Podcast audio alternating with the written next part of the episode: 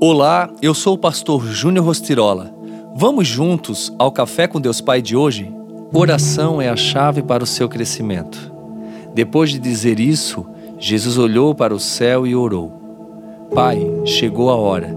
Glorifica o teu filho, para que o teu filho te glorifique. João 17:1.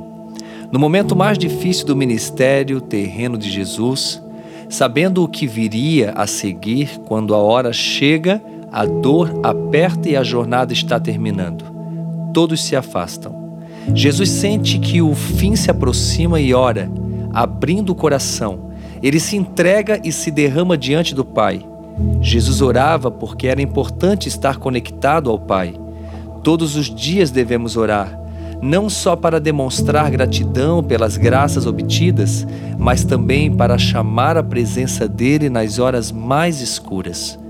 Quando Paulo discipulou Timóteo, ele falou que a oração deve ser de intercessão, súplica e ação de graças, mostrando a Timóteo que ao conversar com o Pai, é necessário primeiramente reconhecer nossa condição limitada pelo pecado. Todo bom relacionamento, para ser verdadeiro e duradouro, é nutrido por uma boa conversa, e a oração nada mais é que uma conversa genuína e sincera com o nosso Deus Pai, mostrando-lhe quanto somos dependentes de Sua graça e misericórdia. Oração é dependência e intimidade. Jesus orava ao Pai também para ensinar por meio de seu exemplo a importância de estarmos intimamente conectados a Ele. Devemos orar sem cessar, pois quando oramos, algo dentro de nós é transformado. Isso significa ter nossa mente voltada a Deus o tempo todo. Podemos não ver os resultados, mas sempre que entrarmos no lugar secreto, Deus está se movendo em nosso favor. Simplesmente acredite. E a frase do dia diz: Para viver um dia extraordinário, ore. Oração é a chave para o seu crescimento. Vamos orar juntos, agradecer a Deus por esse tempo e também por tudo que Ele tem feito até aqui. Pai querido, Pai amado, nós te louvamos, te damos graças, porque sabemos que Tu és um Deus presente, um Deus que cuida, que guarda, que livra, um Deus que não abandona os seus filhos.